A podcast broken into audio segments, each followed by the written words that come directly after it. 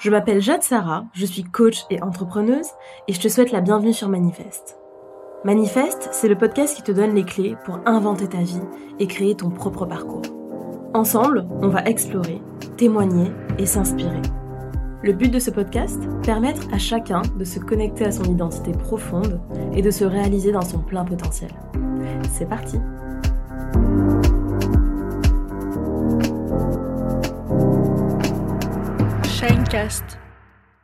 Hello à tous, bienvenue dans ce nouvel épisode de la série Reprendre le pouvoir de sa vie qui vous accompagne en cette rentrée 2023. Euh, Donc l'idée c'est vraiment qu'on parle un petit peu des sujets qui sont euh, selon moi en fait euh, clés en termes de dev perso et qui sont un petit peu aussi le récap de toutes ces grandes leçons que ces dix dernières années de travail personnel m'ont apprises. Hier, je vous ai parlé de l'importance de faire des choix, des choix éclairés, des choix conscients, des choix alignés. Aujourd'hui, pour ce deuxième épisode, j'ai envie de vous parler de la conséquence de ces choix, notamment sur la notion de l'identité, notamment sur euh, l'image que l'on a de soi auprès de ses proches, l'image que l'on s'est fait de soi jusqu'à maintenant, et de la difficulté justement de voir cette identité, de voir cette image, de voir cette représentation de soi évoluer, voire déconstruite avec justement tout ce travail que l'on fait sur soi. Donc ça va être vraiment le sujet euh, de l'épisode du jour. C'est parti. Quand on initie un travail personnel, euh, que ce soit en thérapie, que ce soit à travers une introspection qu'on fait en autonomie, que ce soit avec du coaching, que ce soit avec des lectures, ça va forcément déclencher chez nous des changements, déclencher chez nous des nouveaux comportements, initier de nouvelles habitudes, modifier notre manière de communiquer ou de nous présenter au monde. Et même si cette évolution est justement le but recherché, eh bien paradoxalement, on va avoir beaucoup de mal à accepter ces changements-là. On va avoir beaucoup de mal à entrevoir cette nouvelle version de nous qui demande à éclore, parce que ça signifie d'une certaine manière faire le deuil d'une ancienne version de nous à laquelle on est attaché, attaché parce que forcément il y a des souvenirs qui sont associés, parce qu'il y a une charge émotionnelle qui est importante, mais aussi attaché parce que d'une certaine façon ça, ça, renforce euh, nos croyances limitantes, nos schémas répétitifs, c'est sécurisant pour nous.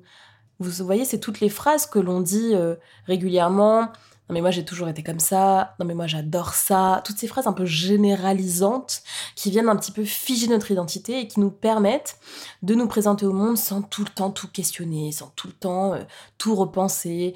Voilà, on se range volontiers dans une case parce que c'est beaucoup plus lisible pour une société, c'est beaucoup plus lisible dans un groupe, c'est beaucoup plus lisible aux yeux des autres. Et donc on a tendance comme ça à se fondre dans un schéma qui permet en fait de nous rassurer, qui permet d'expliquer aussi nos comportements. Et donc c'est un refuge qui est à la fois confortable, mais aussi que l'on va utiliser comme une excuse. Une excuse justement pour ne pas changer, pour ne pas se remettre en question, pour justifier nos automatismes, pour justifier aussi parfois notre immobilisme. Et puis aussi pour justifier les, choses que l'on n'a pas le courage de faire, d'aller chercher, de changer, etc. Je vous donne un exemple que j'entends très très souvent dans les accompagnements que je fais autour des relations amoureuses. Souvent, quand euh, on pointe du doigt une problématique ou un changement qui ferait du bien à la relation, que ce soit du côté de ma coach, parce que c'est souvent des femmes, ou du côté du, partenaire, donc qui n'est pas là en session, mais, mais qui est évoqué dans, dans l'échange, j'entends souvent les phrases du style Ah non, mais ça, c'est pas du tout son style, par exemple, Ah non, mais c'est pas du tout un mec attentionné. Comme si c'était un trait de caractère ou comme si c'était quelque chose d'ultra figé, comme une couleur de peau. Euh, non, j'en parlais hier, mais ça parle avant tout d'un choix. Ça parle avant tout d'une décision. Bah, je décide d'être attentionné, donc en fait, à, à un instant T, mes comportements peuvent radicalement évoluer et aller en ce sens. Mais c'est parce qu'en fait, à aucun moment je n'ai décidé d'être quelqu'un d'attentionné que justement on me range dans cette catégorie-là. Et donc, on n'attend rien de moi, il n'y a, pas spécialement d'exigence à ce niveau-là, on n'ose pas me demander euh, de manifester mon amour à travers euh, des gestes ou des petits actes quotidiens, etc. Vous voyez, donc, euh, ce que j'appelle un petit peu les refuges identitaires, les espèces de grandes phrases comme ça figées derrière lesquelles on se cache, c'est aussi parfois des refuges, des excuses pour ne pas aller chercher ce qui nous appelle vraiment, pour ne pas oser vraiment être ce à quoi on aspire, etc. Et donc, l'une des premières choses qu'il est essentiel de comprendre quand on veut reprendre le pouvoir de sa vie, justement, et pour reprendre un petit peu la chronologie des épisodes que je vous propose cette semaine, c'est que d'abord, on choisit, on choisit ce qu'on veut, on choisit où on veut aller, on choisit quel type de vie on veut vivre. Et ensuite, on accepte les conséquences de ces choix-là. Et donc, on accepte de faire le deuil de l'ancienne version de soi, de la version de soi qui est précédente à ces fameux choix qu'on pose à un instant T. Et donc qui, forcément, vont infléchir la trajectoire de nos vies. Si on fait des choix, on prend des décisions, mais qu'au final, on est complètement résistant au changement, qu'au final, on s'accroche comme une huître à son rocher à des anciennes versions de nous et qu'on refuse d'initier un travail de deuil sur ces anciennes versions de nous, alors c'est vraiment bah, une forme d'auto-sabotage. C'est vraiment ce qui empêche le progrès. Mais bien sûr, c'est très douloureux. C'est très douloureux de lâcher ce que l'on a été. Parce qu'en fait, derrière ces mécanismes de défense, derrière ces automatismes, derrière ces schémas répétitifs, qu'est-ce qu'il y a? Il y a la version de nous qui a réussi à survivre jusqu'à maintenant. Il y a des comportements qui nous ont protégés, qui nous ont permis de survivre en fait à des traumatismes ou à des événements euh, difficiles.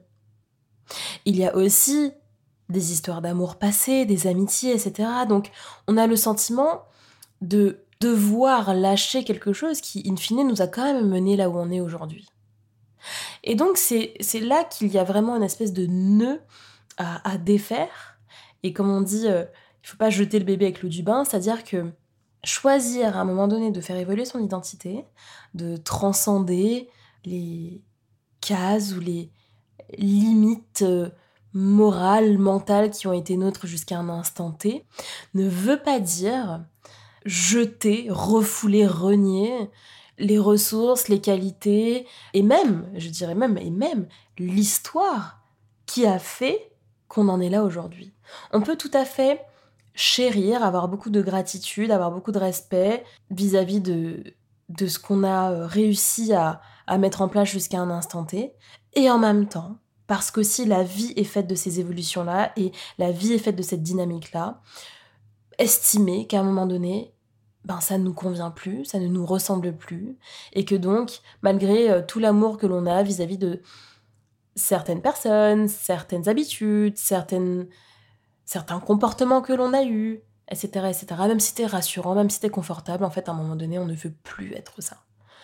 Et donc, en tant qu'adulte responsable, qui prend en charge son bonheur, son épanouissement, eh bien, on déploie un comportement, une attitude qui est en adéquation non pas avec ce qui a toujours été jusqu'à maintenant, mais ce que l'on souhaite être dans le futur.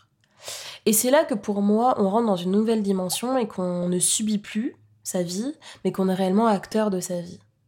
Parce qu'il y a un vrai switch qui, en fait, justement, un, permet de faire le deuil dont je parlais, donc le deuil de cette ancienne version de soi, même s'il est douloureux, mais parce qu'en fait, justement, c'est un acte aussi de, de foi, de courage et de confiance en soi, en la vie, en les autres.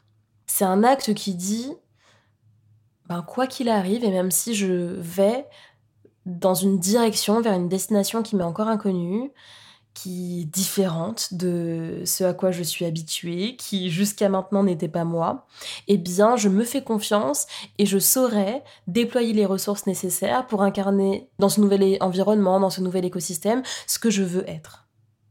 Et de faire ça, c'est d'un point de vue de l'estime de soi un acte très fort parce qu'en fait c'est un message que l'on s'envoie à soi-même qui dit je te fais confiance. Je te fais confiance, on va dans cette direction-là, on a ce qu'il faut pour aller dans cette direction-là. Et même si on a peur, même si c'est l'inconnu, même si on n'est pas tout à fait conforme à cette nouvelle version, même s'il y a des mises à jour en cours, on y va. On y va avec panache, on y va avec audace et on prend ce risque. Mais ça, encore une fois, ça ne passera que par votre capacité d'ores et déjà à changer le discours que vous avez de vous-même.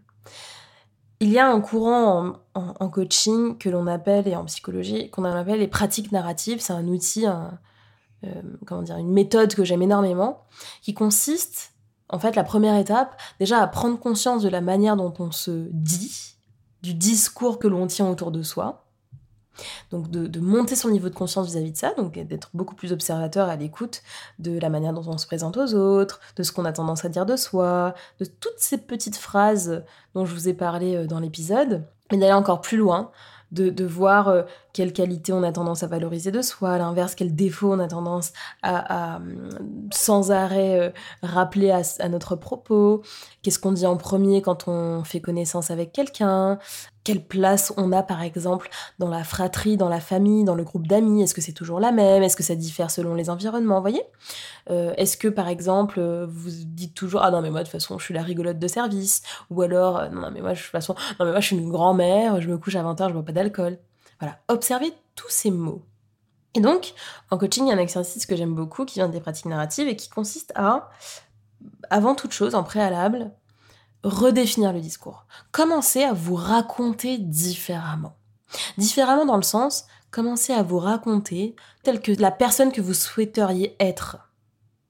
Pas celle que vous avez été jusqu'à maintenant. Parce qu'en fait, de faire ça, ça vous fiche dans le passé. Ça vous fiche dans moment où vous êtes né jusqu'à aujourd'hui. Or, quand on fait un travail sur soi, quand on cherche là, là, à travers cet épisode, à reprendre le pouvoir de sa vie, on cherche non pas uniquement à savoir qu'est-ce qui s'est passé de notre naissance à maintenant, mais on cherche à savoir, ok, quelle dynamique on donne de maintenant à plus tard, de maintenant à notre objectif, de maintenant à ce point qui est la version de nous que l'on a envie d'être, que l'on a envie d'incarner.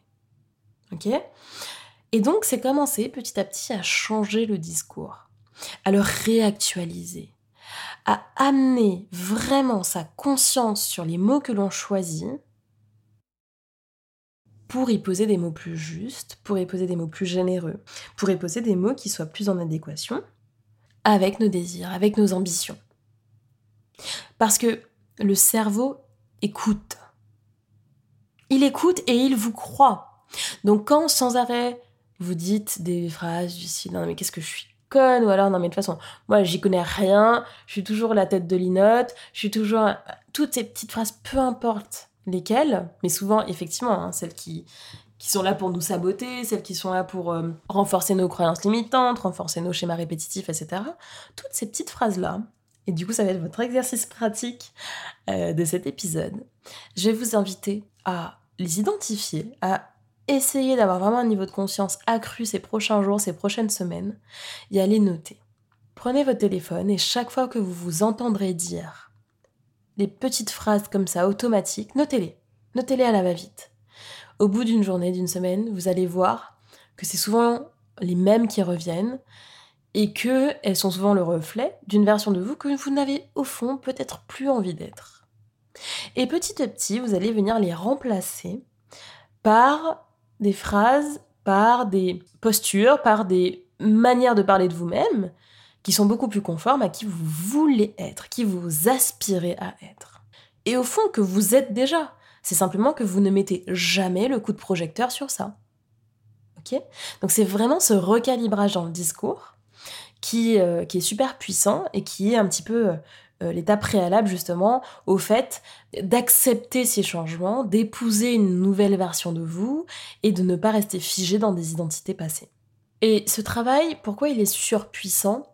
C'est parce que autant je défends fermement l'importance de hum, comprendre, je vous l'ai déjà dit plusieurs fois, je trouve que c'est très très important euh, d'ajouter une dimension sociologique et philosophique euh, au développement personnel parce qu'en fait ça permet de nous situer dans une époque, dans une civilisation, dans une culture, dans une religion, dans un écosystème sociétal et donc d'avoir quand même une lecture de nous-mêmes et des comportements qui sont beaucoup plus justes parce qu'effectivement si on place tout de point de vue de l'individu bah ça quand même ça enlève énormément de données et c'est hyper culpabilisant et puis surtout c'est faussé donc effectivement, je donne une grande place euh, ben voilà, aux, inflexions, euh, au déterminisme, aux, influences culturelles, de genre, religieuses, de nationalité, d'éducation, de milieu social, etc. Autant je pense qu'il est aussi vraiment euh, majeur de venir en fait saisir quelle est notre singularité, dans quelle mesure justement on peut prendre le pouvoir vis-à-vis d'elle, et aussi d'oser quoi, d'oser être qui l'on veut, au-delà de cette fameuse case dans laquelle on nous a toujours rangé, dans laquelle on s'est peut-être nous-mêmes mis, et comprendre qu'en fait à tout moment, que vous ayez 15 ans, 25 ans, 45 ans ou 75 ans, vous pouvez décider de vous en aller de cette case. Vous pouvez décider d'incarner autre chose. Vous pouvez décider de parler d'autre chose, de vous habiller différemment, de manger différemment. Vous pouvez le décider à travers des actes aussi simples que peut-être que depuis 30 ans, votre petit-déj c'est un café et deux tartines, et à partir de demain, vous décidez que ce sera un porridge avec du lait d'avoine et, et des granolas. Ok? Comme vous pouvez décider que jusqu'à maintenant, vous avez toujours été euh, la rigolote de service, mais que peut-être qu'à partir de maintenant, dans votre groupe de potes, vous avez envie d'être euh, celle qui parle en fait de sa passion cachée qu'elle n'a jamais évoquée dans ce groupe, à savoir les mangas.